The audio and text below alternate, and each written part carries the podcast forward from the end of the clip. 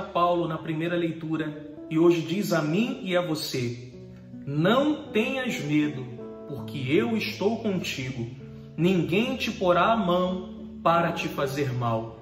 Que boa notícia o Senhor vem trazer a mim e a você. Estamos sim, de todos os lados sendo perseguidos. Sim, o mal trama contra nós a todo tempo, como tramava contra a vida de Paulo em Corinto. O mal também trama contra nós. O cerco vem se fechando, mas o Senhor diz a mim e a você: não tenha medo, não tenha medo do mal que te ronda, não tenha medo do inimigo que tenta destruir a tua vida, porque você é pertença minha.